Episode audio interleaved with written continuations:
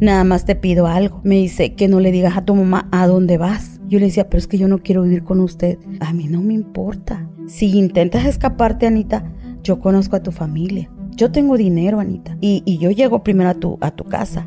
Y a lo que vas a llegar tú es al funeral de tu hija y de tu mamá. ¿Te acuerdas de mi esposa? Bueno, yo maté a, a mi esposa. Yo maté a mi hijo. Agarré unas cizallas unas pinzas de cortar candado. Y, y, me voy con las pinzas y ya él estaba acostado en su cama y agarro las pinzas y con eso les empiezo a pegar en la cabeza. Le pegué muchas, muchas, muchas veces, no sé cuántas veces, ¿verdad? Yo ya no quiero que me golpee. Entonces yo agarro el cuchillo y se lo paso. Me lavo las manos, la cara. Llega una patrulla, llega otra. Llegaron muchas, ¿verdad? Pero el policía se quedó viendo hacia abajo, ¿verdad? La sangre. Me dicen, ¿qué hiciste? Le dije, maté a un hombre que me golpeaba. Me dicen, no, las mujeres que matan a los hombres no merecen nada. Dijo, suban a la patrulla. Y ya me subieron a la patrulla y me pasaron con las manos para arriba, ¿va? Hola, ¿qué tal a todos? Están en un episodio más de Gusgri Podcast y el día de hoy les traigo una gran invitada llamada Anita Rojo. ¿Cómo está? Hola, buenas tardes, muy bien, gracias. Gracias por invitarme, ¿verdad? Para contarles mi historia. Pues yo le agradezco eh, que haya aceptado la invitación y pues tiene una historia muy impactante que nos va a contar y pues me gustaría que nos empiece. Pues quiero contarles que estuve mucho tiempo encerrada, ¿verdad? Estuve por un homicidio que tal vez sí cometí, pero las autoridades no lo vieron, eh, no vieron eh, lo que la persona me hacía a mí, sino lo que yo hice, ¿verdad? Y este, yo a este señor lo conozco en mi tierra. Yo soy de Coaxacualcos, Veracruz, y él era de Chiapas. Llegó a vivir ahí a, a Coaxacualcos, ¿verdad? Este, él cuando llegó ahí a vivir, llegó con su esposa y un niño de como de seis años, creo. ¿Todo esto en qué año es? Esto, ay, no recuerdo el año, ¿verdad? No, no recuerdo los años, ¿verdad? Porque fuimos vecinos mucho, mucho tiempo. Entonces, este, pues él, esta persona que yo le quito la vida, él eh, ya, ya había, o sea, su esposa tuvo un accidente, ¿verdad? Con su niño. Entonces, pues lo vimos como un accidente, ¿verdad? Sino que, que el paso de los, de los meses empieza la ministerial a, a, investigar, ¿verdad? Y este, y resulta que, que este señor, este, había mandado, había matado a su esposa y a su niño de seis años, ¿verdad? Entonces, este, un día andaban preguntando ahí la ministerial, ¿verdad? Y pues como nosotros no somos ni de problemas ni nada, ¿verdad? Entonces haga de cuenta que dijeron que, él, eh, que andaban buscando a ese hombre, ¿va? Pasan los días y él desaparece. Ya no estaba ahí en su casa, ¿va? Vendió su casa, vendió todo, ¿va? Y se fue. Decían que estaba en Estados Unidos, ¿va? Pasa el tiempo y, y pues yo tengo una niña que está enferma, no oye y no habla, tiene discapacidad. Entonces, en aquellos años, que era el 2006, este, yo ganaba muy poco donde trabajaba, ¿verdad? Y este, mi niña requería de una cirugía. Entonces la llevé con un otorrinalín. ¿Cómo es? Un otorrino. sí, este para que la revisaran, ¿verdad? Sus oídos, ¿verdad? Y este, me dice la especialista que ella requería de una cirugía. La cirugía me salía en 30 mil pesos. Entonces, pues yo ganaba muy poco. Y pues éramos, somos nueve de, nueve hermanos, ¿verdad? Y mi mamá pues estaba sola. Entonces, pues no, no teníamos los medios, ¿verdad? Para, para pagar la cirugía de mi niña, ¿verdad? Entonces me dijo la doctora que si con un aparato auditivo no era suficiente, porque ella no oía casi nada por un oído, ¿verdad? El otro está completamente tapado, nada más uno es el que oye una mínima, mm, muy poco. Entonces, este, pasan los días y yo ya traía eso, ¿verdad? De que decía yo, pues, ¿cómo le voy a hacer, ¿verdad? Con, no tenemos dinero, ¿verdad? Somos pobres, ¿verdad? Muy humildes, muy humildes, ¿verdad? Entonces, este, pues apareció un familiar de él, ¿verdad? Un primo. Y me dice... Un, primo del vecino. Del vecino, ajá. Entonces me dice, me dice su primo, ¿va? me dice, oye Anita, este, sé que tienes problemas. Le digo, sí, ¿por qué? Me dice, porque hay mucho trabajo en Monterrey. Vas a ganar muy bien. Parece que te van a pagar dos mil pesos por semana. Yo decía, ay, dos mil pesos cuando ganaba mil doscientos, ochocientos pesos allá, pues ya era una gran cantidad, ¿verdad? Entonces decía, pues me pasaba por la mente, ¿verdad? pues mil pesos le mando a mi mamá para, para los gastos de, ellos, de ellos acá y pues lo otro para guardarlo para la operación de mi hija, ¿verdad? Pasaban los días y este me volvió a, me volvió a encontrar a ese señor, ¿verdad? Porque era un vecino. Y este y me volvió a decir, me dice, "Oye, Anita, ¿qué pensaste con la con la ida al trabajo, con lo del trabajo?" Le digo, "Ay, es que sabe que sí quiero ir." pero pues yo nunca he dejado a mi mamá y a mi familia, ¿verdad? O sea, siempre he estado con ellos. Me dice, bueno, mira, el próximo domingo es la salida. No vas tú, van más gente. O sea, van, van más personas de aquí, ¿verdad? Ah, ok, le digo. Y este, pero tampoco tengo dónde quedarme. Me dice, no, no te preocupes, allá te haces de amigas y pues te quedas con alguien, ¿verdad? Rentan una casa y ahí se quedan a vivir, va. Le digo, ah, bueno, nada más te pido algo le digo, ¿qué? Me dice, que no le digas a tu mamá a dónde vas, ¿verdad? Y te llevas nada más tus papeles, no lleves mucha ropa, nada más uno o dos cambios de ropa, ¿verdad? Dice, para que no, no, no sospeche tu mamá. Y como que, pero ¿por qué, verdad? O sea, como que algo, algo sentía que dije, bueno, ¿por qué no quiere que sepa mi mamá? Le dije, bueno, déjeme lo pienso. Me dijo, no, no tienes mucho tiempo para pensarlo porque ya es para el domingo, para comprar el boleto. Le dije, ok. Así pasaron los días, ¿va? Un viernes me dice él, me dice Anita, mañana voy a ir a comprar los boletos. ¿Me puedes decir si te vas a ir con nosotros o no? Le digo, bueno, pues sí, está bien. Dijo, bueno, él compró los boletos, ¿verdad? Haga de cuenta que, que ese día, él, esto fue el 17, el 14 de agosto del 2006, ¿sí? Nosotros salimos, íbamos a salir a las 7, algo así, 7 y algo, va. Yo llegué tarde.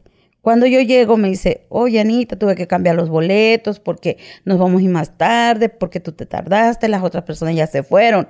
Dije, mm, bueno, tal, tal vez todo está bien, ¿verdad? Bueno, ya viajamos nada más él y yo, ¿verdad? De, de Coaxacualcos a Tampico.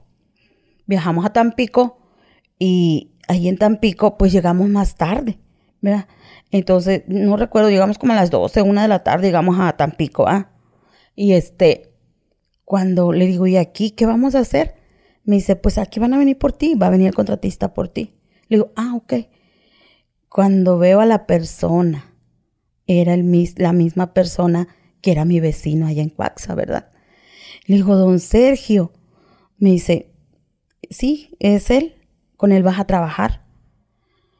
Y yo decía, pero no puede ser posible, o sea, porque yo allá en Coaxa teníamos muchos problemas, o sea, no éramos, no nos llevábamos bien, no éramos buenos vecinos, ¿va? Él era muy, tomaba mucho y era muy problemático. Y aparte ya estaba el chisme de lo que Ajá, ya, o sea, no sabíamos cómo, cómo habían sido las cosas, ¿verdad? De la muerte de su hijo y su esposa. Pero ya más, ya se estaba desenredando todo. Bueno, entonces yo dije, pero ¿cómo es posible, verdad? Y yo sin ni un peso en mi bolsa para regresarme, ¿verdad? Porque como que sentí miedo, como que mi corazón se me... Hoy no, sentí algo muy feo, ¿verdad? Bueno, entonces ya, ya este me dice él, no, pues mira, yo tengo mi esposa, tengo dos hijos, vas a llegar a la casa, ahí te puedes quedar, te voy a dar trabajo, vas a trabajar, le puedes mandar a tu familia y todo. Ah, bueno, ya. Y le digo, ¿y la demás gente? Me dice, no, pues llegaron tarde, ya los mandé yo para Monterrey. Dije, ah, bueno, pues tampoco, o sea, no hubo tanta duda, ¿verdad? Se va su primo de él para Veracruz y nosotros viajamos para Monterrey, ¿verdad?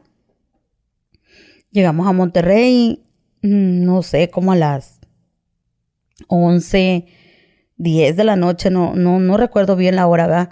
Pero ya estaba muy, ya estaba oscuro, ¿va? Entonces, cuando llegamos a la central de los buses, yo veo que salimos y agarramos un taxi, ¿va? Y, y ese taxi nos llevó hasta donde, a donde vivía él. Eh, lo que se me hizo muy raro es que a la, a la entrada de la casa había un árbol y había muchas, muchas hojas tiradas, ¿va? Cuando vive alguien, pues está limpio el patio, ¿verdad? Y se veía que no vivía nadie ahí. Entonces, yo veo que bajamos del taxi y él abre una puerta. La puerta era de, tenía un, como una, otra puerta de fierro donde podías ponerle candado por dentro o por fuera y este, y la puerta principal, ¿verdad? Y yo veo que abre la primera puerta y luego la otra y entramos. Y luego me dice, mira, ven, te voy a llevar esa casa a donde llegamos, era de dos plantas. Entonces subimos las escaleras y me dice, mira, ven, te voy a enseñar dónde te vas a quedar. Le digo, sí, está bien. Subimos las escaleras, me, dio un cuarto, ¿va? era de dos recámaras y el baño.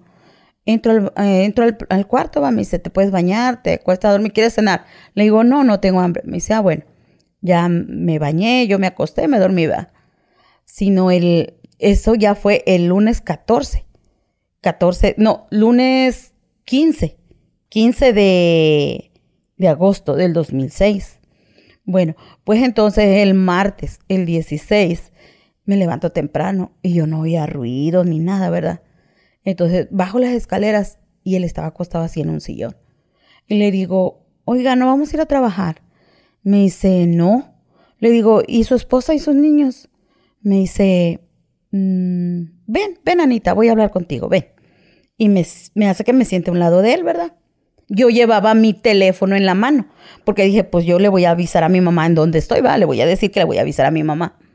Me dice, ¿qué traes ahí en la mano? Le digo, mi teléfono es que quiero avisarle a mi Dice, no, no, no, préstamelo. Y que lo rompe, ¿verdad? Lo hace pedacito.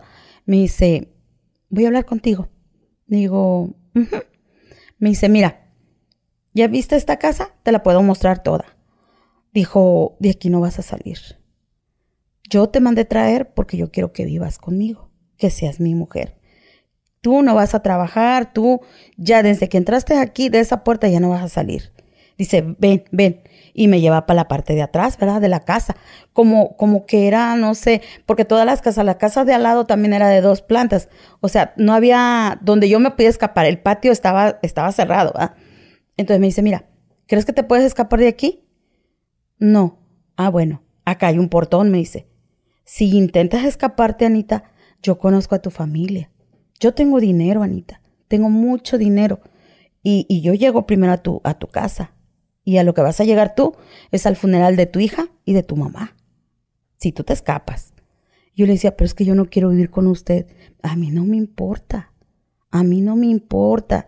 Vas a hacer lo que yo diga. ¿Sí? Y este, bueno, yo empecé a llorar, ¿va?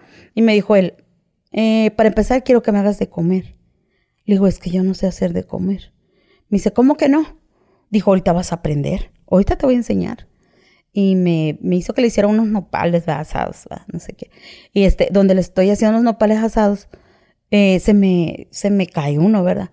Donde se me cae, me, me, me mete una cachetada. Y, y, yo quiero correr. Yo quiero correr, donde yo quiero subir las escaleras, él me agarra del pelo. Yo me jalo y me suelto y caigo de rodillas. Y me quebro esta, esta rodilla, ¿verdad? Y ya no pude ni subir ni bajar, o sea, ahí me quedé, ¿verdad? Y con la, con la rodilla lastimada. Y este, me dice, ya ves, no tienes para dónde correr. Es que resígnate, me dice. A ver, voy a hablar más seriamente contigo. Me dice, ¿te acuerdas de mi esposa? Digo, sí. ¿De mi hijo? Sí. Bueno, yo maté a, a mi esposa. Yo maté a mi hijo. Dijo, ¿Y, ¿y sabes que me andaban buscando a mí por eso? Le digo, sí. Bueno, pues yo les dije que estaba en Estados Unidos para que no me buscaran. Yo estoy aquí en Monterrey. Yo aquí trabajo. Dijo, pero yo fui el que mató a, mi esposa y a mi hijo. Dijo, así que tú te vas a ir cuando a mí me dé la gana. ¿Y sabes a dónde vas a ir? A, la, yo te voy a matar. Tú no te vas a ir. Tú te vas a quedar aquí conmigo el tiempo que yo quiera. Bueno, pasaron los meses, ¿verdad? Él me golpeaba, me violaba, quedé embarazada de esas violaciones. Eh, me me golpeaba así, o sea, ya tomado, no tomado, en juicio, o sea, ya, ya eran muchos golpes, ¿verdad? Mucho, me tuvo todo el tiempo encerrada y siempre, siempre eran golpes, ¿verdad? Entonces, pasaron los meses, yo tenía cinco meses de embarazo. Y unos días antes, la muerte fue en abril, como 15 días antes, él se fue, desapareció como 15 días, ¿verdad? Y yo, yo estaba encerrada, ¿verdad? Entonces, para esto ya nos habíamos cambiado de un lugar donde, donde llegamos a vivir, nos cambiamos a donde pasó el homicidio, ¿verdad? Pero ahí es donde dice que la tenía encerrada, que era como un cuarto. Una casa. No, pero dice que la tenía encerrada en un cuarto o en general en la casa. En la casa, en la casa. Usted no, no, no, salía para nada. No, no, para nada. Ni conocía a la gente, ni la gente me conocía. Entonces, de ahí nos cambiamos, no, no sé si en esa casa vivimos como tres meses y nos cambiamos a otra casa, ¿verdad? O como cuatro meses, no recuerdo bien, o sea, yo, yo la verdad perdí la noción del tiempo. Estamos hablando de que eso pasó hace en el 2006. En el 2006, sí. Hace muchos años. Ajá. Pasaron, pasaron ocho meses, ocho meses. Pero de esos ocho meses, haga de cuenta que, que nos cambiamos a otra casa, donde fueron las cosas. Esa casa era de una sola planta, ¿sí? Pero igual, o sea, fue el mismo encierro, ¿va? Porque tenía protectores, porque siempre me encerraba, porque yo dormía en el cuarto de atrás, él dormía enfrente, él, se, él, él siempre trataba de cerrar todas las puertas con llave y se encerraba con llave en su cuarto, con las llaves dentro, ¿verdad? Entonces, o sea, yo no tenía yo no tenía forma de escaparme. Entonces, haga de cuenta que, que, se pierde unos 15 días en abril, se pierde del 2007 ya, este, se pierde como unos 15 días. Y, y regresa, ¿verdad? Regresó un viernes. Bien borracho, bien borracho, va. Él medía como 1,98, muy alto, estaba muy delgado, pero muy alto. Entonces, este, lo vi que iba llegando, ¿verdad?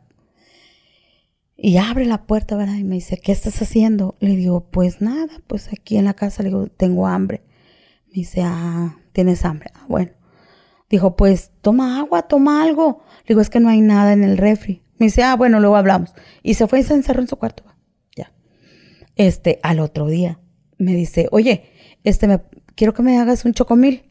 Le digo, sí. Para esto yo ya tenía mi panza muy grande. Yo tenía seis meses en, en de, embarazo, ¿verdad? Era en abril.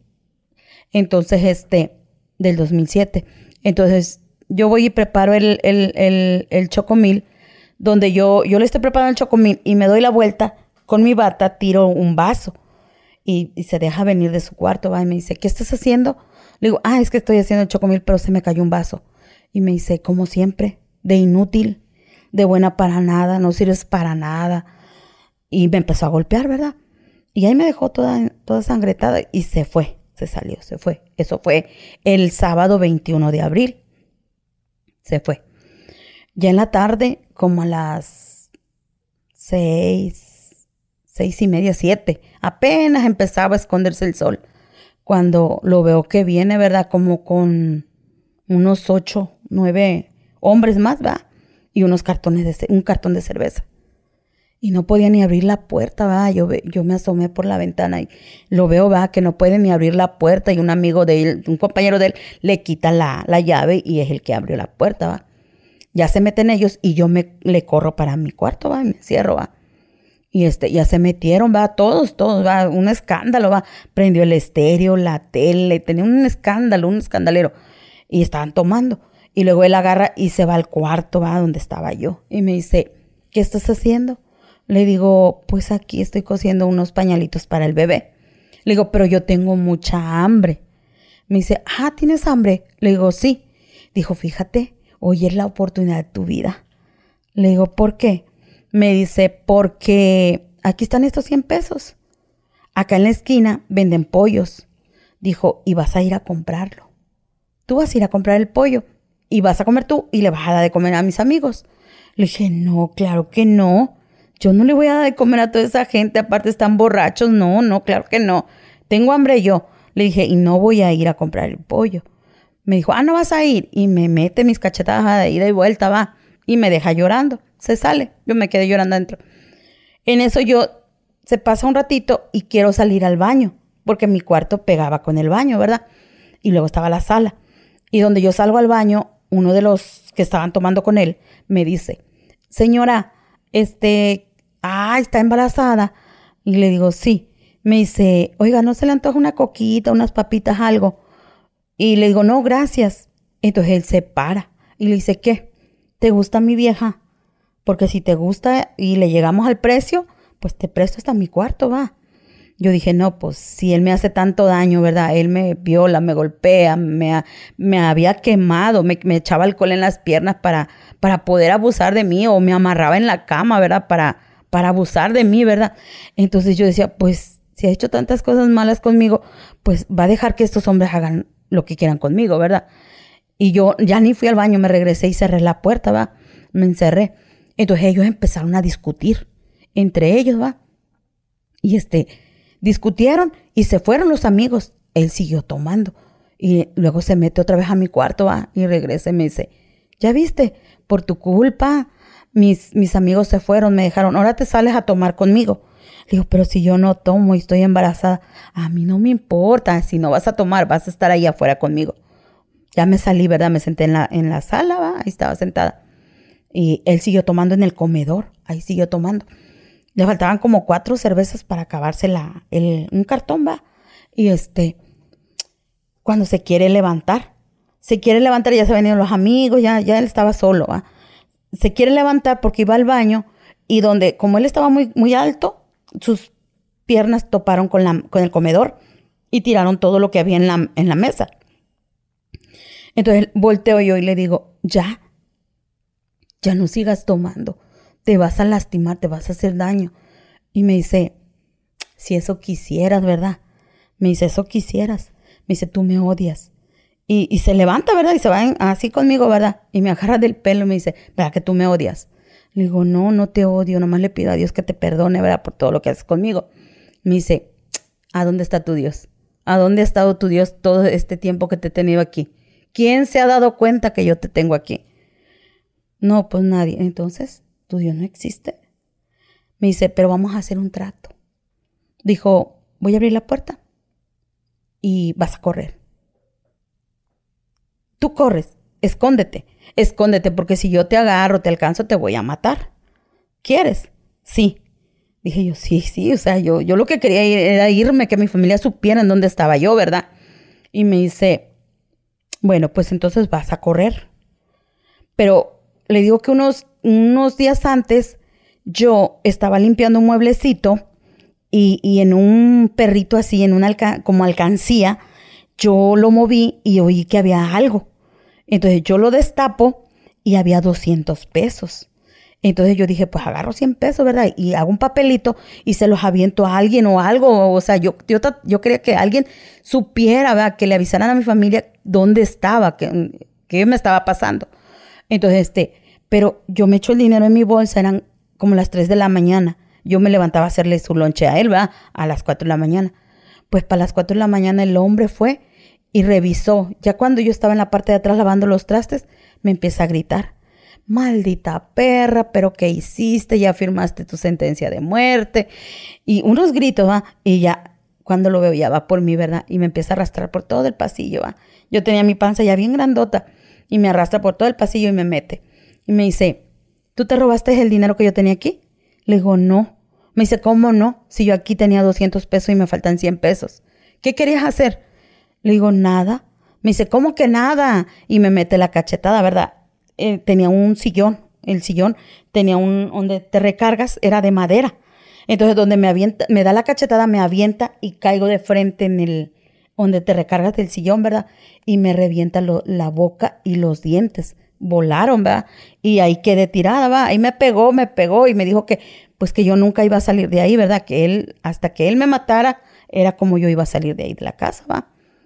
Bueno, entonces pasaron esos 15 días ya el día 21 de abril del 2007, y en la noche me dice, te voy a abrir la puerta y vas a correr, pero escóndete, que yo no te vea, porque si yo te veo, hasta ahí llegaste. ¿Quieres? Sí, sí.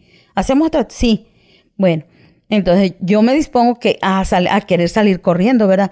Pero el donde abre la puerta, él se para al lado de la puerta. Entonces, donde se para al lado de la puerta, él me mete el pie cuando yo quiero correr. Obvio que yo nada más caí de rodillas así afuera de la puerta va y me vuelve a levantar del pelo y me mete y me empieza a golpear. Me golpeó hasta que se cansó. Yo nada más, siempre que me pegaba, siempre hacía esto, de cubrir a mi bebé, ¿verdad? Que no le pasara nada al bebé, ¿verdad? Que, que a mí me hiciera lo que quisiera, pero que al bebé no le pasara nada, ¿va? Entonces, ya que me ve toda llena de sangre, él agarra y va por las botellas, ¿va? Dice, te lo dije, te lo dije que hasta aquí vas a llegar, este era tu último día. Y agarra y empieza a aventarme las, las botellas, ¿verdad? Así, en los brazos, en las piernas, va, todas, y va, todos me quedaron los virus enterrados, ¿va? Y este, yo nomás me hacía así para que, para cubrir mi panza, ¿va? Y ya me quedé toda llena de sangre, ya él agarró y se, se fue, se encerró en su cuarto, ¿va? Y este, no sé qué horas eran, yo ya hasta ahí perdí, perdí todo, perdí la razón, la noción del tiempo, todo, ¿va?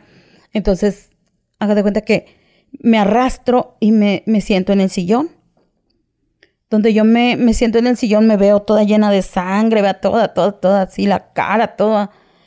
Y me, como que me pasó como una nube, no sé, como un humo en la cabeza. Y dije, ya no quiero que me golpee. La próxima golpiza va a ser la muerte. Dije, lo voy a golpear, lo voy a golpear para que sienta lo que yo siento, ¿verdad? Agarré yo y me levanté. Agarré unas cizallas unas pinzas de cortar candado. Dije, con esta golpeo la, la chapa de la puerta y si se me viene encima, pues con esta misma le pego, ¿verdad? Para que sienta lo que yo siento, ¿va? Donde yo agarro las cizallas y me, me voy hacia su cuarto y quiero abrir la puerta, se abre la puerta. No se encerró, se abre la puerta. Yo con todo el coraje del mundo y, o sea, yo ya no, no sabía qué estaba haciendo. Yo, yo, yo no sabía ya. Yo tenía mucho coraje, mucho coraje. Y, me voy con las pinzas y ya él estaba acostado en su cama, ¿verdad? Estaba nada más en ropa interior. Y agarro las pinzas y con eso les empiezo a pegar en la cabeza. Le pegué muchas, muchas, muchas veces, no sé cuántas veces, ¿verdad? Pero yo veía que el cuerpo se movía, se levantaba, ¿verdad? Se, se movía. Como una especie como convulsión. Ándele, ajá, brincos, nada más así, brincaba. Y este, y dije, no, si se levanta, se va a levantar. Y si se levanta, me va a matar. Ahora sí me va a matar, va. Entonces corrí a la cocina, agarré un cuchillo, corté un pedazo de cable de luz y me, me llevo el, el cable, pero también me llevé el cuchillo. Sin pensarlo, me llevé el cuchillo. ¿Pero el cable para qué? Corro otra vez al cuarto. Cuando yo llego al cuarto, él ya tenía los pies hacia abajo. O sea, en forma de que ya se iba a parar, ¿verdad? Obvio que no, ella, él ya estaba muerto, va, pero para mí que estaba vivo y que se iba a parar. Y ya estaba así con los pies para abajo. Entonces yo corro a la cama, me le subo encima y con mis piernas le agarro las manos y le amarro con el cable las manos para que no se levantara, ¿verdad? Y me golpeara. Donde yo le amarro las manos, él seguía haciendo esto así, así, o sea, se movía como que se quería levantar. Entonces yo dije, si se levanta me va a matar yo ya no quiero que me golpee. Entonces yo agarro el cuchillo y se lo paso aquí. Se lo pasé en el cuello. Ajá, en el cuello. Donde yo le paso el cuchillo aquí en el cuello, brota la sangre y se empieza a ahogar, va. Empieza a ser así como cuando están roncando bien feo, va. Y toda la, la sangre me cayó en la cara, en las manos, en todo el cuerpo, va. Y yo me, me, me desmayé. Eso fue el 21 de abril del 2007. Yo me desmayé, ya no supe nada de mí. Yo me despierto hasta el día 21, mm, 22, el día 23, el lunes. El lunes yo despierto como a las, no sé, como a las 7, 8 de la mañana, ¿verdad? Y yo me siento la cara así toda, toda así bien rara, bien... Por tanto tiempo. Ajá. Y luego tenía mucha, mucha sed, así como cuando caminas mucho, que tienes seca, seca la garganta, así. Y cuando abro mis ojos y lo veo, y que estaba yo recostada en la, en la panza de él, ¿verdad? Y olía horrible, horrible. Dicen que un animal muerto huele feo. No es cierto. Él olía horrible, horrible. Entonces me levanto yo y, y empiezo a sentir como frío mucho frío, mucho frío, tiemble, tiemble, tiemble. Y me voy al, al baño, ¿verdad? Me lavo las manos, la cara y tomo agua. Y dije, ¿qué hice, Dios mío? ¿Qué hice? Dije, no, no, no, tengo que ver qué voy a hacer. Mi familia tiene que saber en dónde estoy, va, me van a ayudar, va. Entonces tomo el agua y todo y me cambio la ropa. Me pongo otra bata, va. Y me siento en el sillón. Dije, ah, ya sé. Voy a hacer un hueco en la parte de atrás de la casa lo entierro, mm, vendo las cosas y con lo que saque me voy para mi casa, va, y le digo a mi mamá lo que pasó, va. Eso eran mis pensamientos, va. Dije, pero, pero pues ¿quién va a hacer el hueco? Yo no puedo. Entonces, eh, yo salgo, tan mal estaba, que yo nunca me di cuenta que las puertas estaban abiertas.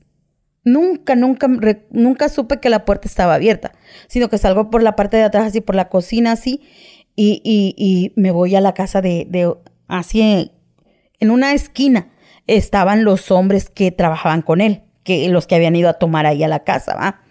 Entonces, yo vi al, muchacho afuera.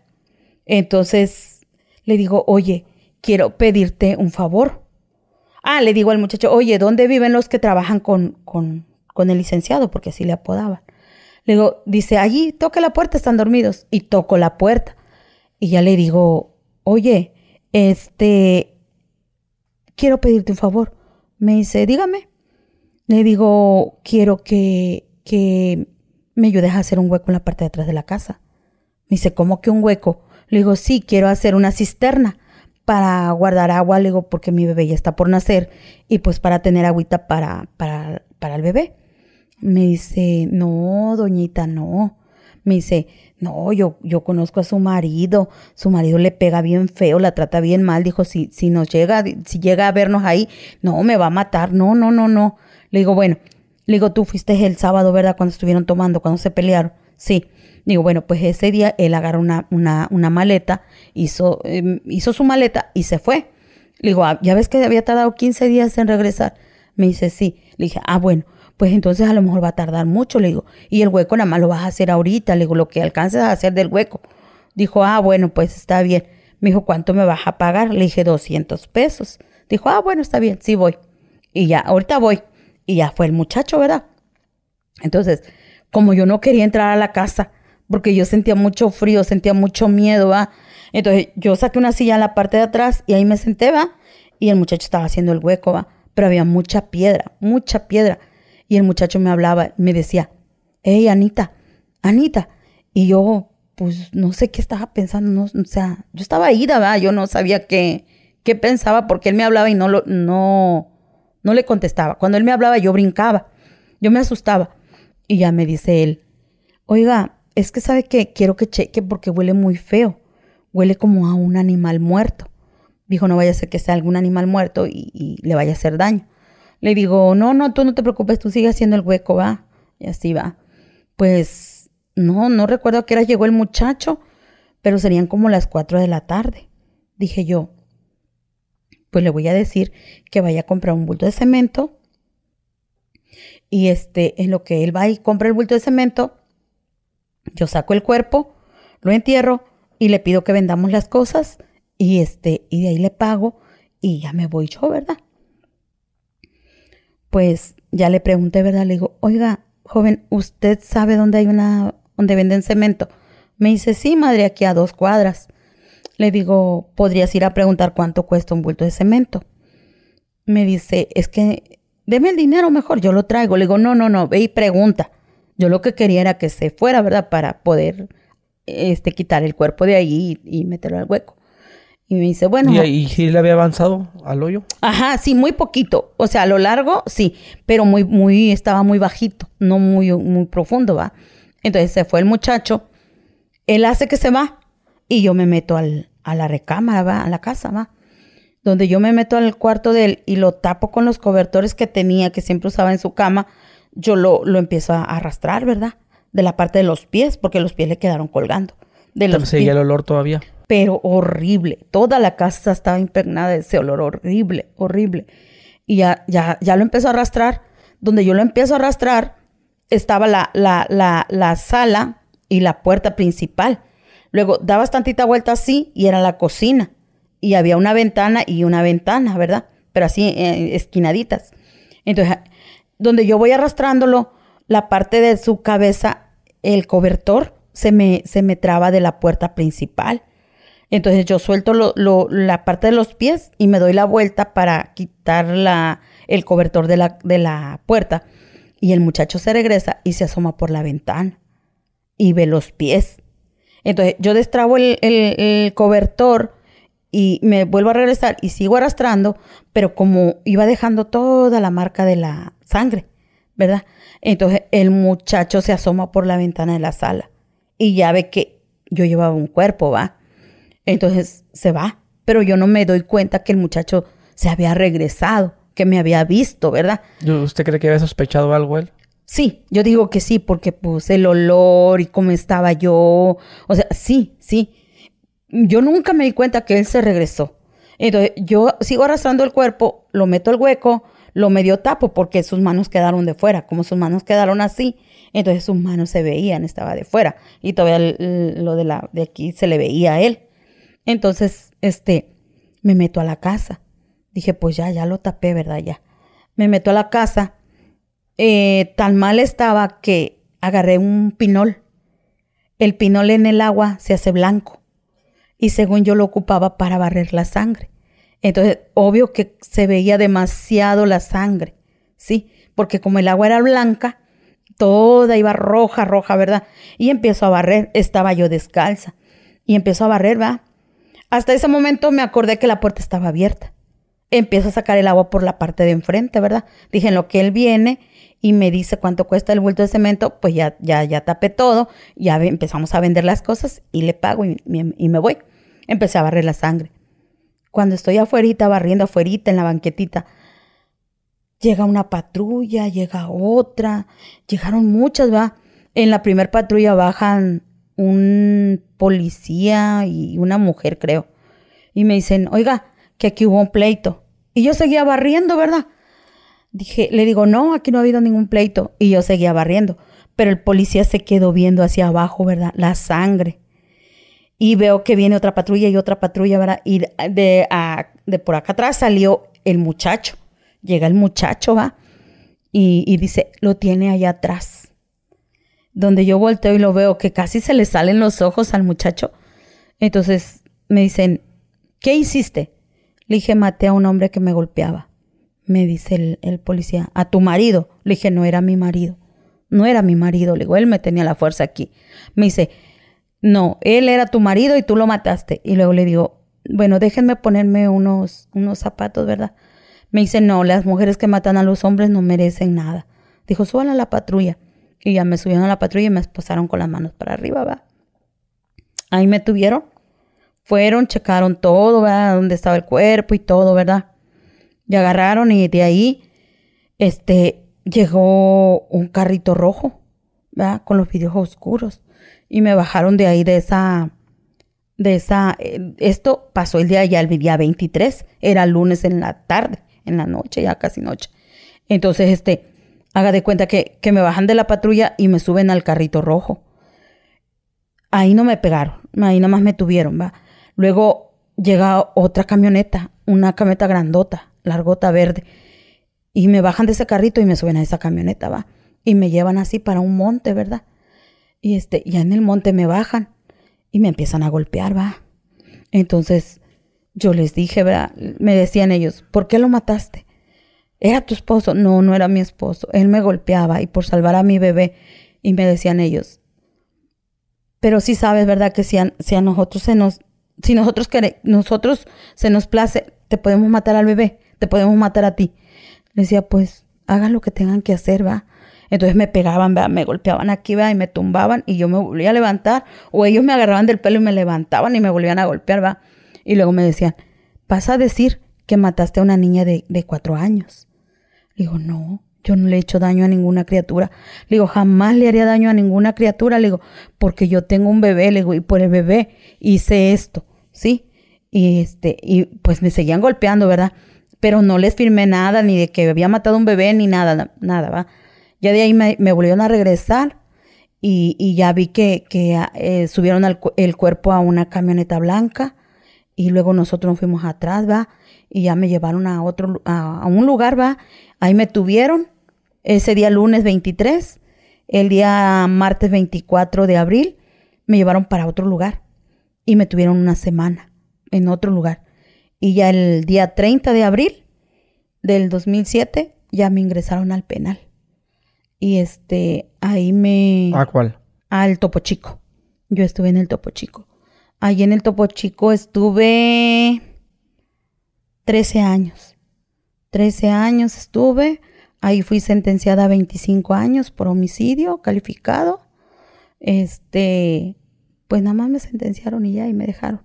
No, nunca supe quién era mi abogado o, o qué más podía yo hacer, ¿verdad? Ahí, ahí me, ahí me dejaron.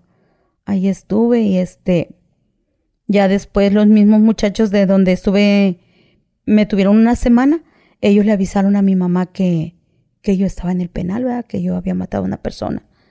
Y ya el día, el día 2 de, el día 2 de mayo, mi mamá viajó, sí, el día primero viajó mi mamá, el día 2 de mayo, ya este, mi mamá vino a Monterrey, fue al Topo Chico, me vio por cinco minutos, creo, que nos daban cinco minutos nada más para que me viera ella que estaba pues bien, ¿verdad? Que no, no me había pasado nada. Y este, nada más cinco minutos vi a mi mamá y ya fue todo. Se regresó mi mamá para Veracruz y este, y ya yo me quedé en el penal pagando una cana de 15 años, 8 meses. Salí porque hubo mucha gente que me ayudó, pero pues estuve 15 años, 8 meses en el penal. Podemos hablar de su primera vez cuando recién entró? Yo tenía mucho miedo. Yo tenía mucho miedo porque decía, pues voy por homicidio, ¿verdad? Nunca, nunca había estado en una cárcel. Sí, no sabía qué era eso. Entonces, pues yo decía, pues yo maté y me van a matar, ¿va? Pues desde el momento que, que cae al topo y que les están tomando los datos, ¿no? En este caso por las oficinas, la gente que le decía. Nada. No, nada más, nada más te preguntan tu nombre, te ponen una ficha, y ya, era todo lo que te hacían. A mí me ingresaron el 30 de abril a las 8 de la noche al Topo Chico y me mandan a, a un lugar que es observación, pero es psiquiatría, psiquiatría, donde están las personas que revisa el, el psiquiatra, ¿verdad? Entonces, a mí me, me, tienen una semana ahí, en ese lugar. O sea, no me llevaron al penal directamente a población, como se le dice, ¿verdad? Donde están todas libres y todo. No, a mí me llevaron y me tuvieron ahí porque me tenía que checar el psiquiatra. Entonces, me, el, día, el día primero de mayo, pues no me checó porque no se trabaja. Hasta el día 2 me, me vio el psiquiatra. Entonces, me empezaron a dar medicamento psiquiátrico porque dijo el doctor que yo había actuado bajo violencia familiar, no sé, no recuerdo muy bien cómo me dijo él, va, pero pues que yo había tenido trauma psicológico, por eso había actuado así. Entonces yo tomé medicamento psiquiátrico seis años. Seis años estuve tomando medicamento para dormir, para, para la depresión, porque yo lloraba mucho, yo me deprimía mucho. Yo intenté matarme dos veces, una donde me llevaron, donde estuve una semana, y otra ahí en el penal. Entonces... ¿Cómo intentó? Con medicamento. ¿Se tomó mucho? Sí, tomé muchas pastillas y allá donde me tuvieron una semana con una camisa. Con una camisa me la, amarré a, a la cama, a la litera, y me la amarré aquí y me dejé caer. Y este, ya cuando desperté me, me esposaron de la cama. Ya no me dejaron estar libre, ya me tenían esposada. Entonces, este, estuve tomando medicamento psiquiátrico y, Seis años estuve con el medicamento, después de seis años yo solita lo dejé porque me decían mis compañeras que había muchas mujeres ahí que por ese medicamento se vuelven psiquiátricas, ¿verdad? O sea, ya no saben si tienen familia o no, ¿verdad? Entonces que pues que intentará dejarlo, ¿va? Porque algún día yo iba a salir. En aquellos años pues yo no tenía esperanza de salir, ¿verdad? Yo decía que hasta los 25 años iba yo a ser libre, ¿verdad? Que era el, en el 2032. Y este, decía, pero falta mucho, falta mucho. Entonces, este, de repente quería ir por el medicamento y de repente me regresaba y decía, no, yo voy a poder, yo voy a poder, ¿verdad? Yo veía que todas mis compañeras tenían visita y yo no, y, y me deprimía, ¿verdad? Me dolía, ¿verdad? Porque yo decía, ¿por qué yo, por qué tanto castigo? Si ya, ya sufrí bastante, ¿por qué seguir sufriendo, verdad? Y me regresaba, y lloraba y, decía, no, pero yo voy a poder, yo voy a poder. Y pues gracias a Dios tuve muchas compañeras, hay tanto gente buena, gente buena como mala, ¿verdad? También en el penal, ¿verdad? Entonces, pues gracias a Dios puso mucha gente buena en mi camino y este, y muchas me aconsejaban, ¿verdad? Y me decían, no, Anita, tú tienes que echarle ganas. Tú vas a salir, Anita. ¿Habían puedes". otras que habían hecho lo mismo? Sí, sí, Y varias. todas eran, eran lo mismo. O sea, de que les, las habían maltratado y por eso lo hicieron. Ajá, sí, igual. Entonces, pues yo decía, pues sí, va, tengo que salir adelante, va. Ya cuando me sentenciaron y me dieron los 25 años, pues dije, me dolió. El día que me sentenciaron, yo dije, pues, 25 años perdidos, va, pues ya qué va. Pero conforme va pasando... ¿Usted qué edad tenía ahí? Eh, 32 años. 32. Yo ya decía, no, pues no voy a salir de este lugar, va, no voy a salir. Entonces, pasaron los años, ¿verdad? Muchas cosas se vivieron en el penal, motines, ¿verdad? Que sentías que, que ahí ibas a quedar, ¿verdad? O sea, yo decía una bala o, viene un loco de estos, ¿va? Y me entierra un puñal, un, no sé, ¿va? Algo, ¿va? O sea, aquí, va, aquí voy a quedar, ¿va? Ya no voy a volver a ver a mi familia. Oiga, y, y bueno, ahorita que le pregunté sobre su primer día en el penal, ¿cómo la trataron sus compañeras al saber que había hecho eso? Si de repente si hay gente como que, o sea, que, que le incomode que haya hecho eso, ya ve como el policía que le dijo, a los que matan a los hombres eh, no tienen derechos. O sea, en este caso, al llegar usted y que mató a su esposo, las mismas mujeres lo aceptan bien o lo aceptan mal, ¿cómo, cómo es? Mm, había una persona ahí en, ahí en psiquiatría y en observación que... En es- su primer día. Sí, el primer día, el primer día. Ella estaba por, por este, no sé por qué estaba, ella ya tenía, tenía una enfermedad y ya estaba en fase terminal, ¿va? Entonces ella sí me tenía mucho coraje.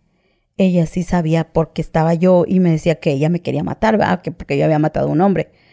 Este, pero me decían las mismas oficiales, no, no, les, no le hagas caso, no le hagas caso, tú hiciste lo correcto, tú hiciste lo correcto, tú te defendiste, ¿va? Este, fue la única que me juzgó así, ¿verdad? Pero porque estaba enferma. Y este, ya cuando me pasaron a la semana, me pasaron a, mm, a población, así se le dice ahí al área de mujeres, este, todas me trataron bien. Me llevaron con las personas mayores, con las personas, las, las, per- las mujeres que, que caían así por otras cosas, ¿va? Y, y que ya estaban adultas, ya eran ancianitas, ¿va? Ahí me metieron porque dijeron que yo, o sea, en el estado en que yo iba, no podía estar con la, con la población. Entonces, ahí estuve, pero yo ahí podía convivir con las demás y todo, ¿va? Ahí empecé a trabajar y este, ahí trabajé y el, en abril, el 30 de abril, en mayo, el 29 de mayo me alivio. Tengo a mi bebé, pero cuando me llevaron al hospital, el bebé nació muerto. Eh, su cabecita se le abrió desde esta parte de aquí hasta acá atrás. Se le abrió como si fuera una calabaza, porque dice que era por los golpes que había recibido. De los policías. Pues no sé si de los policías o del hombre ese, no sé, pero que por tanto golpe que había recibido, por eso se le... O sea, sí nació, pero nació muerto. Al momento de nacer se le abrió su cabecita. Entonces murió el bebé también. Este, eso fue en mayo, el 29 de mayo. Y pues ya de ahí me puse a trabajar, trabajaba. Yo ganaba en ese, en ese tiempo ahí en el Topo Chico, trabajaba en la limpieza. Ganaba 77 pesos por semana.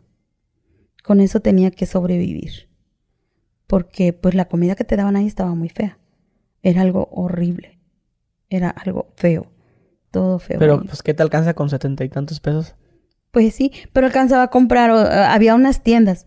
Entonces, en la tienda yo podía comprar mi, medio de aceite, un chorizo, huevo, y ya nada más iba al rancho por frijolitos y las tortillas. Y ya hacía mi comida. El rancho se refiere a la comida que te dan ahí. Ajá, sí, la comida. Pero como estaba muy fea, pues mm, casi nadie comía de eso, ¿va? Y há- háblenos de cómo es el topo chico para las mujeres. ¿Cómo era el topo chico? ¿Qué, qué, qué vive una mujer? Pues Ahí. cuando era el topo chico, era, era un poquito de libertad. Porque había cine, eh, podías tener tu pareja, tu novio. Este, muchas mujeres se embarazaban de sus novios, sacaban a su bebé con su familia. O si no tenías familia, podías tener tu bebé hasta los tres años. Cumpliendo los tres años, pues ya tenías que, que ver la manera de que se fuera con alguien, ¿verdad? El bebé, ¿va? Este, era un poquito más de libertad. Pero ahorita en el femenil es muy, muy, muy duro, muy duro, muy difícil, muy difícil. Porque ahí en ese femenil tienes que aparecer en una lista para poder ir a tomar un curso, para poder ir a... Mm, tienes que tener visita para que, o sea, sí, tienes que, que tener a alguien que vaya a visitarte para que puedas salir a visita. Porque ahí todo el tiempo estás encerrada. Ahí no ves eh, más que por unas ventanas que están en lo alto, que no alcanzas a ver para la calle, este, ves que, que es de día o es de noche. O sea, ahí no, no sales para nada. Si no vienes en un oficio, no sales para nada. Ese sí es encierro. Ahí no tienes pareja, ahí no hay hombres, ahí puras mujeres, este, muy poquito trabajo, batallas más para conseguir trabajo. Este, pues es más difícil todo ahí, en el femenil. ¿Y en el topo con quién le tocó convivir? ¿Algunos personajes? Algunos personajes con Carla Miroslava, que era la, la mata viejitas. La mata viejitas. Ajá, ella. ¿Quién más? ¿Y, cómo, fue con ella? ella se portó muy bien conmigo. Ella me cuidó. ¿Cómo?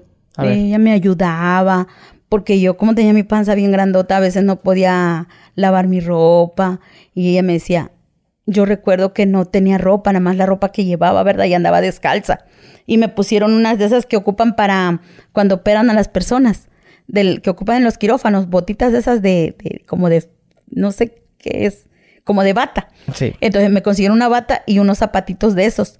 Entonces Carla me decía, a ver, ama, porque me decía, ama, me decía, a ver, ama, quítate tu bata, quítate tu ropa, bañate y te pones esto. Y yo te lavo tu ropa. Y ya, yo me ponía esa bata y esos zapatitos de, de tela y este, y ya, ya ella me lavaba mi ropa, ella me ayudaba, ella me cuidaba. O si tenía ella para un café, me, me invitaba, me decía, ma, vamos a comprar dos cafés, traigo para un café, pero vamos a comprarlo, o sea, vamos a dividirlo en un café para las dos. Sí, está bien, hija. Y así siempre, o sea, siempre me apoyó. Carla Miroslava. ¿Cómo tiempo tenía ella que, que había entrado? Una semana. O sea, entró en la Mata Viejitas y luego usted. Ajá, sí. Primero ella. Sí, porque en la temporada que usted entra, pues pasaron muchas cosas, ¿no? Como la Meta Viejitas y luego está la pelirroja. ¿Qué, qué año fue? ¿El 2010, no? Como el 2010, sí. Ah, la pelirroja también la conocí. Ay, ¿a quién más? En este momento no recuerdo. Pero mucha, mucha, mucha gente, mucha gente que, que, que conocí. ¿Más gente buena que mala? Mm, sí, gracias a Dios. Como, como la mamá de Gloria Trevi. ¿La conoció ella? Sí, también ella nos llevaba juguetes, comida, despensas. Este, la señora Raquenel, ella también nos llevaba tenis, juguetes. La Mari Boquitas, ¿no?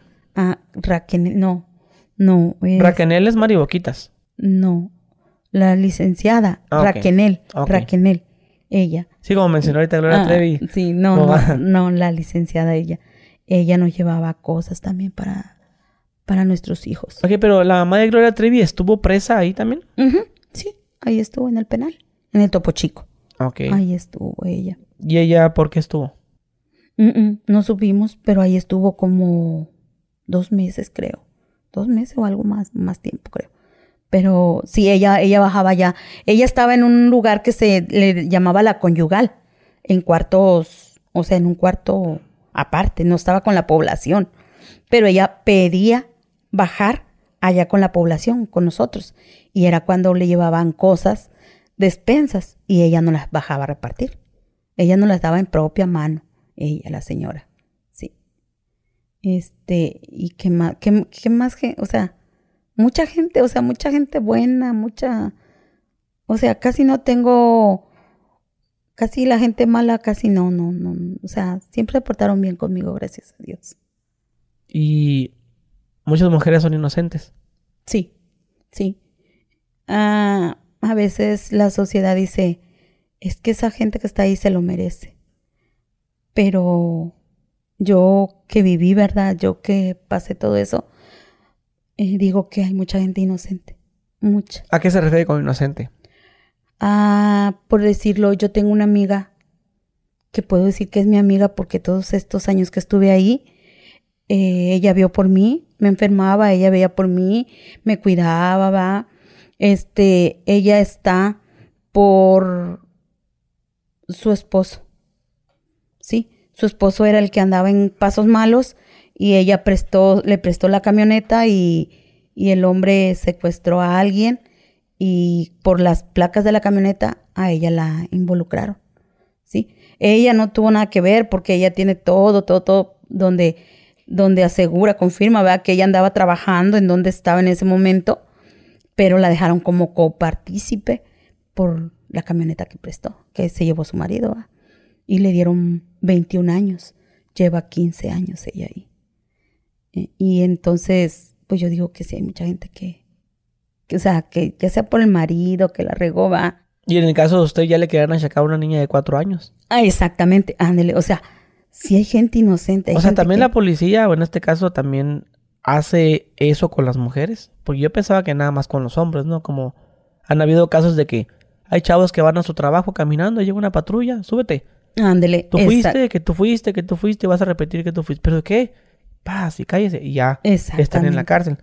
Pero no sabía que con las mujeres era igual. Sí, sí, Sí, sí, sí. O sea, yo ya lo viví. O sea, En, en su caso, pues por lo que menciona, ¿no? De que, Sí. que- y tú matas también una de cuatro años. Ey, ¿pero quién? ándele. O sea, si ni conocía Monterrey. O sea, yo no conozco Monterrey, todavía lo puedo decir, va, porque nada más salgo a, a una, a, a donde voy a firmar y más o menos me enseñaron, ¿verdad? Donde voy a firmar y, y a donde voy a tomar el camión de regreso para mi casa y es todo, va. Porque pues casi no, no, no conozco Monterrey. Aparte que apenas tiene un año que, el viernes cumplí un año que, que salí, sale. que salí. Sí, muchas, muchas asociaciones me ayudaron, porque a mí me cobraron este reparación de daño todavía. Me cobraron 114 mil pesos ¿Para quién? para el gobierno. Porque, ¿Reparación de daño para el gobierno? porque la familia no, la- su mamá nunca quiso nada. Nunca. Le avisaron a su mamá y su mamá dijo que ella no, no que, que ella no lo quiso vivo, mucho menos muerto. O sea, ella, su familia no quiso nada en contra mía. Nada, nada. Eso todo fue el O gobierno. sea, todo mamá dijo, dijo, Sí, "Ay, me vale sí. la había matado. Sí, sí, porque la ministerial fue por mí. Los esos del, sí, Sí, ministerial. digamos eso. Ándele, que van a, al reconocimiento del cuerpo. A los seis meses fueron por mí. Para que yo fuera a reconocer el cuerpo y fuera echado a la fosa común. Él fue echado a la fosa común y me cobraron, no sé, nueve mil pesos por gastos funerales. Si no pagaba reparación del daño, si no pagaba gastos funerales, no, no salía del penal. Aunque ya tuviera el, ya tenía más del 50%, ya casi ha completado el 70%. Sí, ¿Con dinero de, de lo que de, los, de lo que ganaba o cómo no, no, no. Hubo muchos abogados que me ayudaron. Eh, por decir, este, una asociación que es la licenciada Nancy Rodarte. Ella, ella habló con la, con la licenciada Marta Herrera, que es secretaria, creo, del gobernador, no sé qué sea. Ella fue la que me dio el dinero. Ella pagó la reparación y otra asociación pagó los 10 mil pesos de la, de gastos funerales. De la fosa común. Ajá, de la fosa las común. nueve mil pesos para ir a tirarte. la Ajá, fosa sí, común. sí. Y este, y por eso me, me, aparte de mi buena conducta, ¿verdad? O sea, mis beneficios, todo eso. Este, pero si yo, aunque yo tuviera buena conducta, si yo no pagaba el dinero de reparación de daños ni gastos funerales, pues no salía. Entonces, esas asociaciones me, me ayudaron. Pero lo que no entiendo yo es reparación de daños a quién. O sea, al gobierno, pero ¿por qué? Porque en aquellos años dicen que si no ah, la familia no reclamaba, entonces lo agarraba gobierno. O sea, se le tenía que, o sea, se tenía que pagar porque se tenía que pagar. Y en este caso se le pagó a gobierno. Y en este caso la mamá, fíjate que, o sea, ¿cómo es que no quieren a su hijo? Algo, algo de haber hecho. Sí, sí, sí. Sabía la mamá. Sí, sí. De hecho dice ella que, bueno, de hecho a él, él me lo dijo, ¿verdad? Yo no, yo casi con su mamá no, no hablaba, ¿verdad? Porque son de Chiapas. Este, eh, su mamá dice que lo regaló cuando él estaba chiquito, porque no lo soportaba. Él tenía creo que seis años, siete años cuando lo regaló su mamá, con, con la señora con la que, con la que le decía mamá, ¿verdad? Su mamá verdadera no sé quién sería, pero la señora que le decía mamá que a la que, la que lo crió, este, con ella lo regalaron.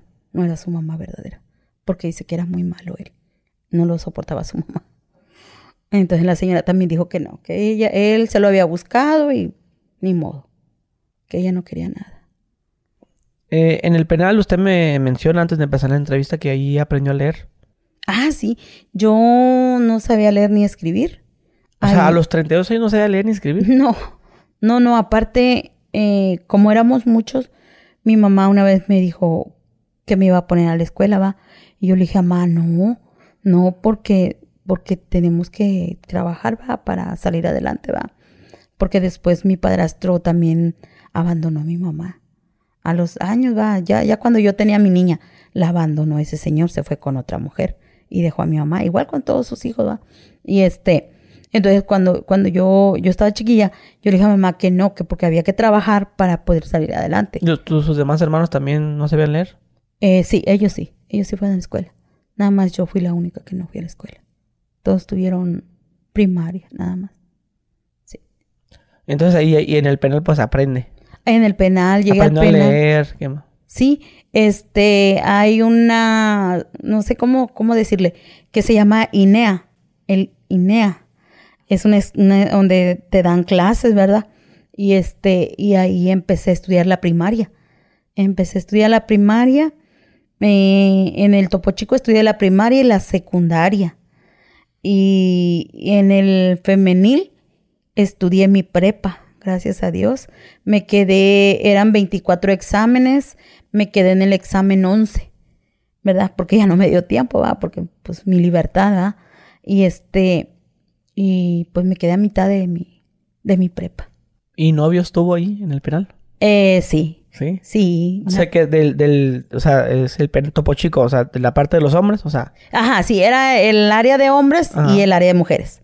O sea, nos dividía una barda. ¿y cómo, cómo pasaba eso? ¿Cómo se esos encuentros? Ah, los encuentros son como eran. Este, déjalo ya. Eso era de que, eh, por decir... bueno, pa- digamos para conocerlo, pues. Ajá, O sea, sí, sí, pues, sí. Si están separados, ¿cómo, cómo le hacen?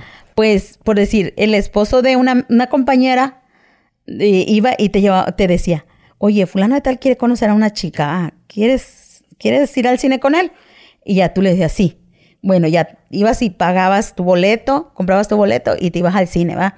Allá ya pedías permiso al oficial y ya te dejaban que te sentaras con el muchacho, ya lo conocías y si, si te caía bien, si le caías bien, ya decías, vamos a arreglar permisos de trabajo social. Así se le dice, ¿va? De que te dejan tener tu pareja normal, o sea, formal. Eh, llevas, ellos consiguen tus papeles. Si tienes familia, bueno, en mi caso yo no tenía, no tenía visita, va, o sea, a mí no me pedían nada, pero a los muchachos sí, a- al señor, va, yo tuve mi pareja seis años. Este, él fue el que me puso estos dientes.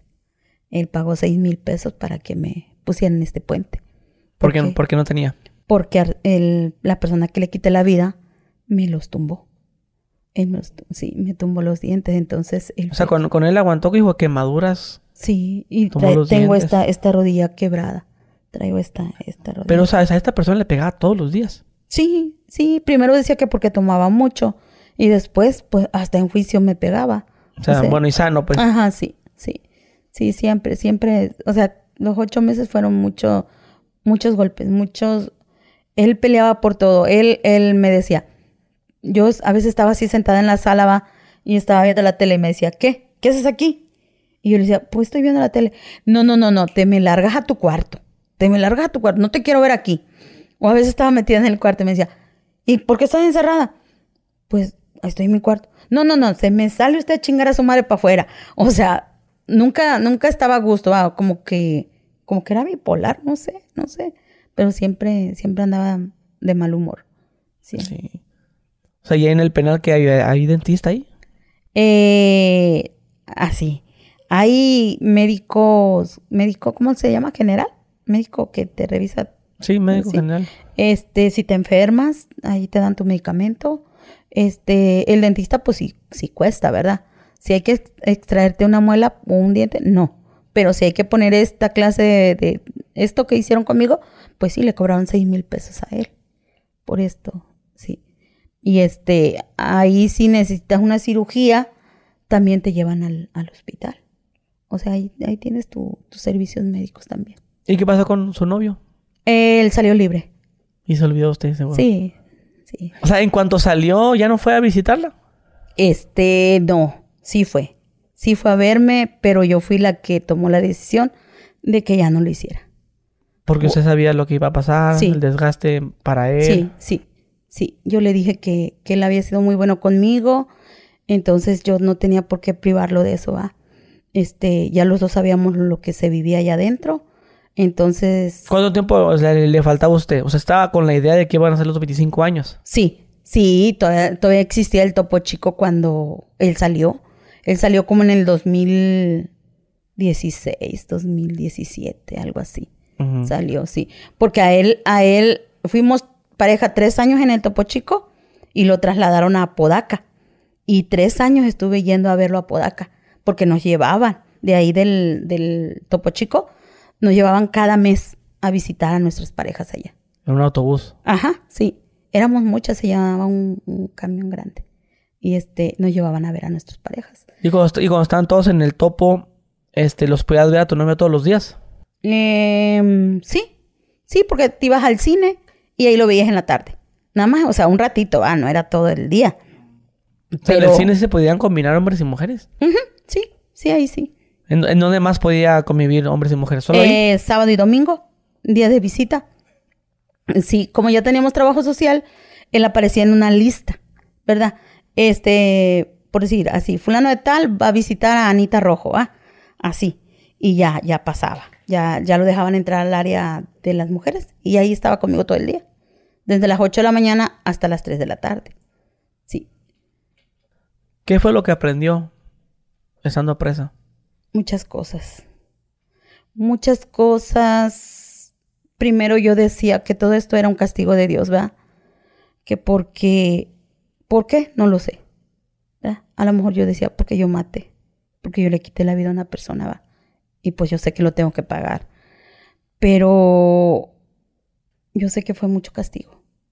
Mucho castigo porque después, a- a al pasar de los años, va, yo aprendí que debí de haber tenido un abogado, que de, en vez de, de- de haber sido yo la persona que cometió un delito, eh, era todo esto era al revés, ¿verdad? Que me hubieran apoyado, ¿verdad? A lo mejor tenía que pagar un delito, ¿verdad? Porque sí lo cometí, pero no con tantos años, no con tantos años. Aprendí a, a ver las injusticias, aprendí cosas buenas, como para mí fue un aprendizaje muy bonito el que aprendiera mis estudios, aprender a, hacer bolsas, sé tejer. Ahorita no me pueden contar, ay, que esto, que un arreglo, porque yo lo sé hacer. Tu- tuve mucha, muchos diplomas de tejido, de manualidades navideñas, de, de cursos, de criminología, psicología. O sea, todo lo tuve gracias a Dios por buena conducta. Sí, aprendí muchas cosas buenas, buenas. Porque hay cosas buenas y malas. Si quieres agarrar lo malo, pues lo vas a agarrar, ¿verdad? Pero ah, yo siempre agarré cosas buenas, gracias a Dios. Por eso duró 15 años. 15 años, 8 ¿Cuándo, meses. cuándo- cuándo se entera que, que va a salir libre? Eh, yo me entero porque fue algo muy, muy bonito. Este, en el 2009, a ver, 2007, 2008, 2009, me sentenciaron como en el 2008, 2009. 9, 10, 11, 12. Como en el 2012, me dicen que yo tengo derecho a meter un amparo, ¿verdad? Para que me redujeran la, la pena. Entonces yo lo hago. Y, y- y por teléfono pido un abogado de oficio, un amparista. Entonces me toca un abogado. Y ese abogado me dice, mira, yo soy el jefe de la barra de abogados, de amparistas y que no sé qué. Yo te voy a poner un abogado a ti, que es el que va a llevar tu caso. Le digo, sí, está bien. Eh, un día me hablan a la guardia y me dicen, yo soy tu abogado, yo voy a llevar tu caso y así, ¿verdad? Bueno, pasó el tiempo. Como en el 2013, 14, algo así. Eh, el abogado va y me dice, Anita, no se pudo hacer nada en tu caso porque dice que tú, tú te declaraste confesa, ¿verdad? Que tú mataste a, a fulano de tal. Le digo, sí, yo lo hice, yo lo hice, pero porque no vieron lo que él me hacía a mí. O sea, yo dije lo que yo hice, por eso lo dije, ¿verdad? Para que, pues para que vean que yo estaba hablando con la verdad, yo no estoy diciendo mentiras, ¿verdad? Yo pensé que por eso iban a, ayudarme, más no que me iban a hacer esto. Bueno, el caso es que me dijo, yo no puedo hacer ya nada, este, con el tiempo a ver si hay algún beneficio para ti, necesito que te portes bien, que estudies, que esto y que el otro, ¿va? Bueno, está bien. Ya no sé cuándo te vuelvo a ver, Anita, pero te prometo que te voy a ayudar. Dije, sí, está bien, sí, hombre. Ya, así quedó, ¿verdad? Se fue, yo me, me, me regresaron al penal. Pasaron los años, ¿verdad? Entonces, el año pasado, yo, este, en el 2020, ¿verdad? Eh, no, estamos en 23, 22, porque llevo un año afuera, en el 21. Entonces, en... ¿Estamos en 2023? Usted sale en el 2020. Usted sale en el 2022. 22. Ajá, yo salí en el 2022. ¿En qué mes sale? El 3 de noviembre del 2022. Ah, pues ya sé. Ajá, sí. Acaba de cumplir ahorita. El viernes, el viernes. El viernes, sí, estamos al día 7. Sí. Estamos grabando el día de hoy. El viernes fue que cumplió un año. Entonces, haz de cuenta que, que, que como en enero del 2000, del 2022, como en enero, febrero, ¿va? Eh, va, un, va un abogado, ¿verdad? Y me dice, no, pues Anita, hay que pagar tu reparación de daños, hay que pagar los gastos funerales para que puedas tener tu beneficio, si no, no se puede hacer nada. Le digo, pero no pueden preinscribir.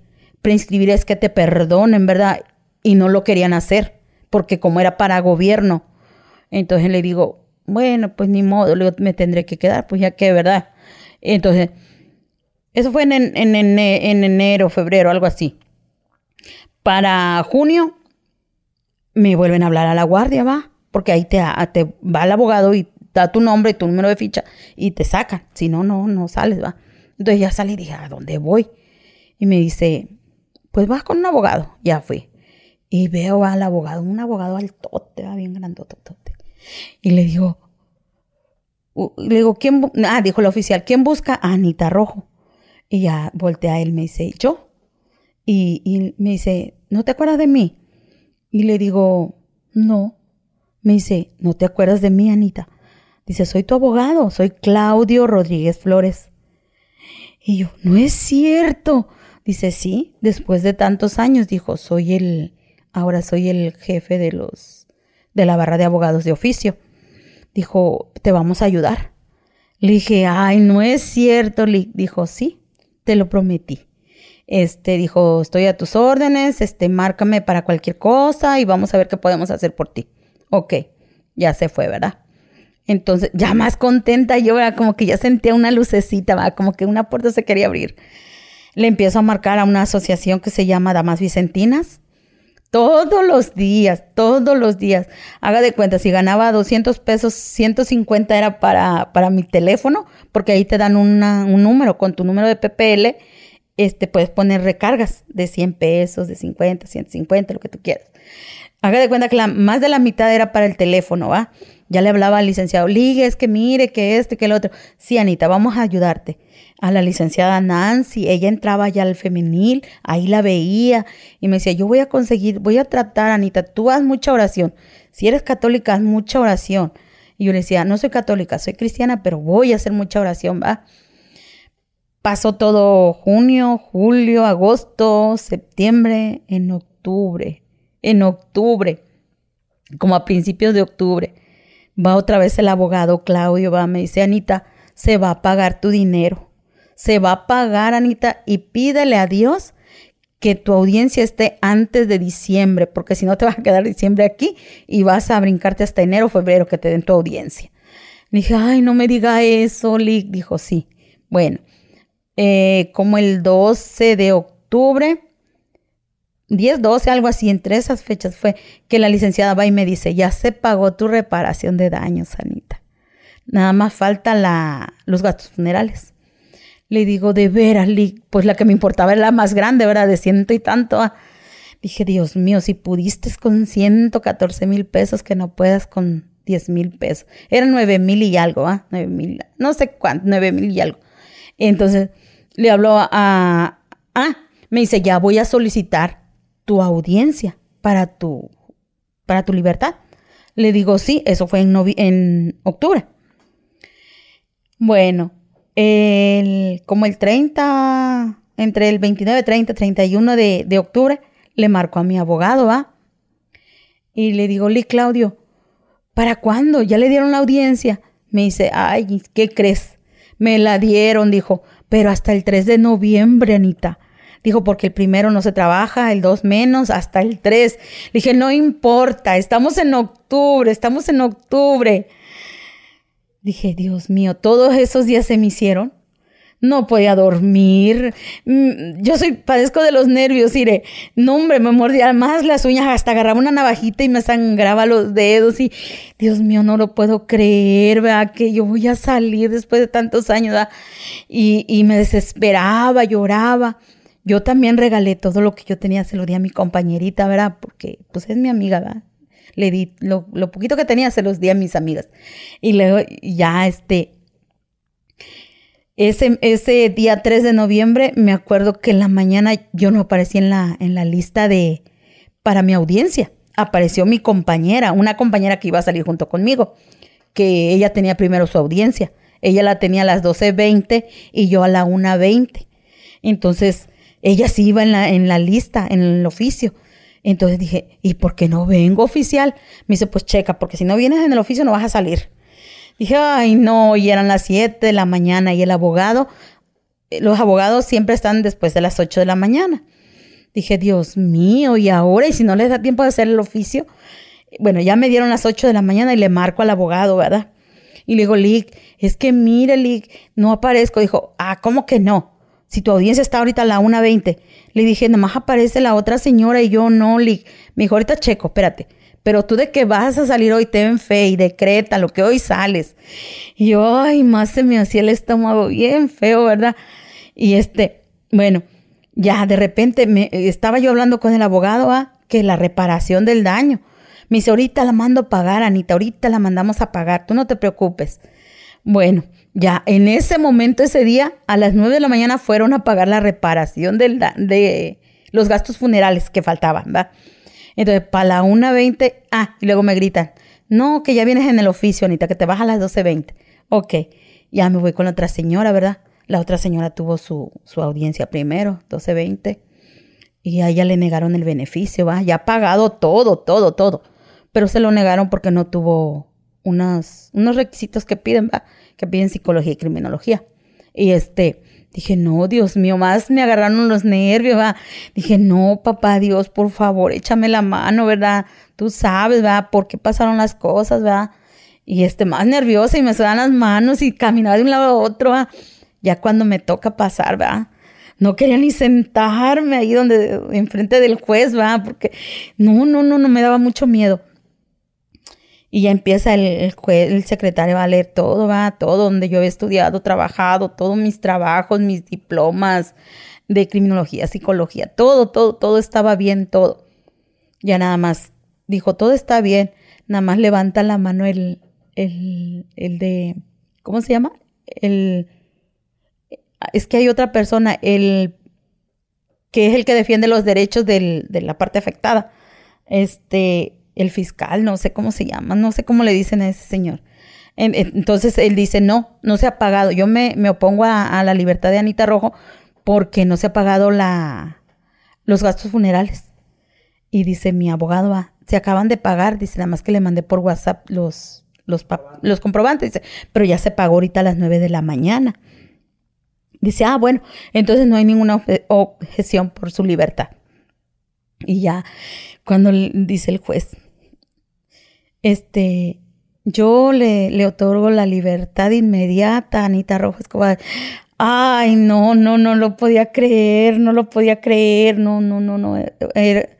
es como, como volver a nacer, no sé, algo bien hermoso. Algo bien hermoso después de tantos años de, de, de un infierno ahí, ¿verdad? Este, ver una luz es bien bonito. Nunca voy a olvidar ese día, ese día tan bonito.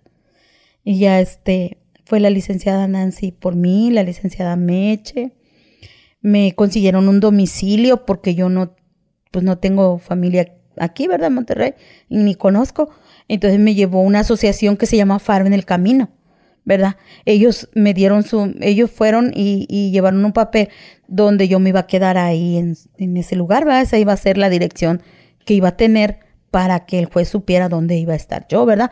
Porque todavía me pusieron firmas. Este, yo tengo que pagar el 70%. Entonces me dieron de firmas dos años. Este, ya este año ya, ya lo terminé, ¿verdad? Gracias a Dios. Eh, me falta todavía el 2024, termino hasta el... ¿Cada cuánto va a firmar?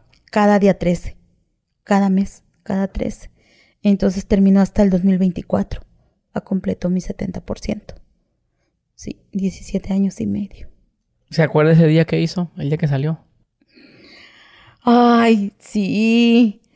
No comí, no comí, andaba bien nerviosa casi todo el día, andaba nerviosa. Cuando andaba en el carro, o sea... Ah, el día que salí, el día que salí, el día que fue el abogado por mí. Sí, ese día. Ay, él fue el único que me recibió ahí fuera, ya de este lado del portón.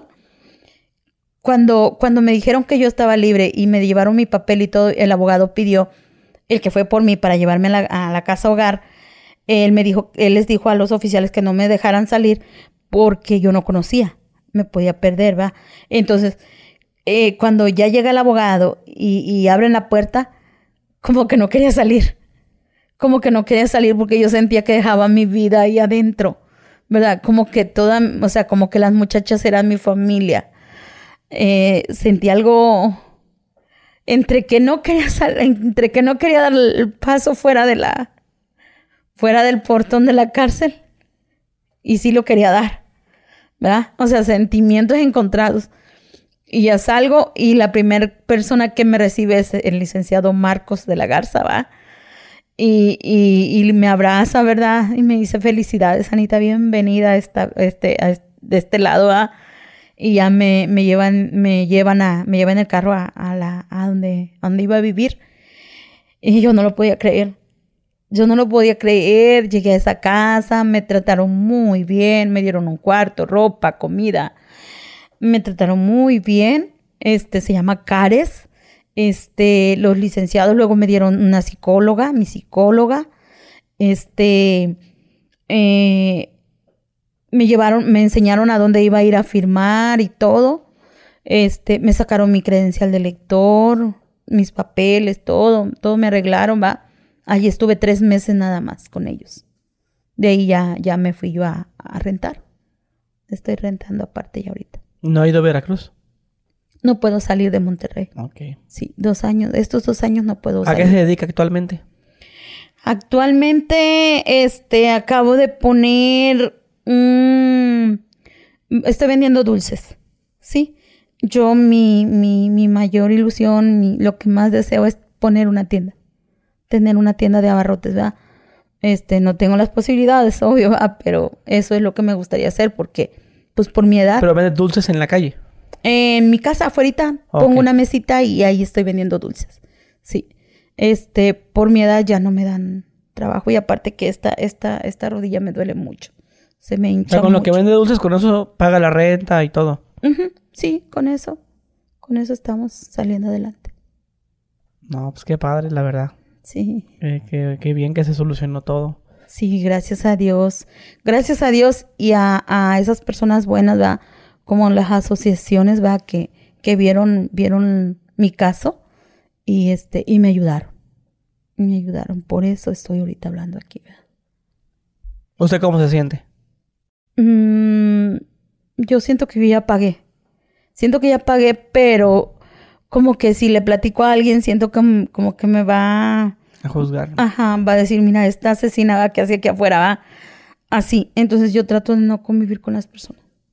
Me da miedo. Yo no, no, no tengo donde vivo, no, casi no convivo con nadie. Pues yo le agradezco por, por habernos contado su historia, la verdad. No, al contrario, muchas gracias, sí, porque pues yo quiero que la gente vea, ¿verdad? Sepa que, que hay mucha gente inocente en los penales que también necesitan ayuda este, pues así como yo, ¿verdad? Porque pues yo sí necesité de mucha ayuda y la encontré gracias a Dios, sí. y bendigo a todas las personas que me ayudaron. No tengo más que bendiciones, sí, para todas ellas. Te agradezco, Anita Rojo. Muchas gracias. Bueno, mi gente, este, esto fue todo por hoy. Eh, dejen su like, eh, suscríbanse y nos vemos. Adiós.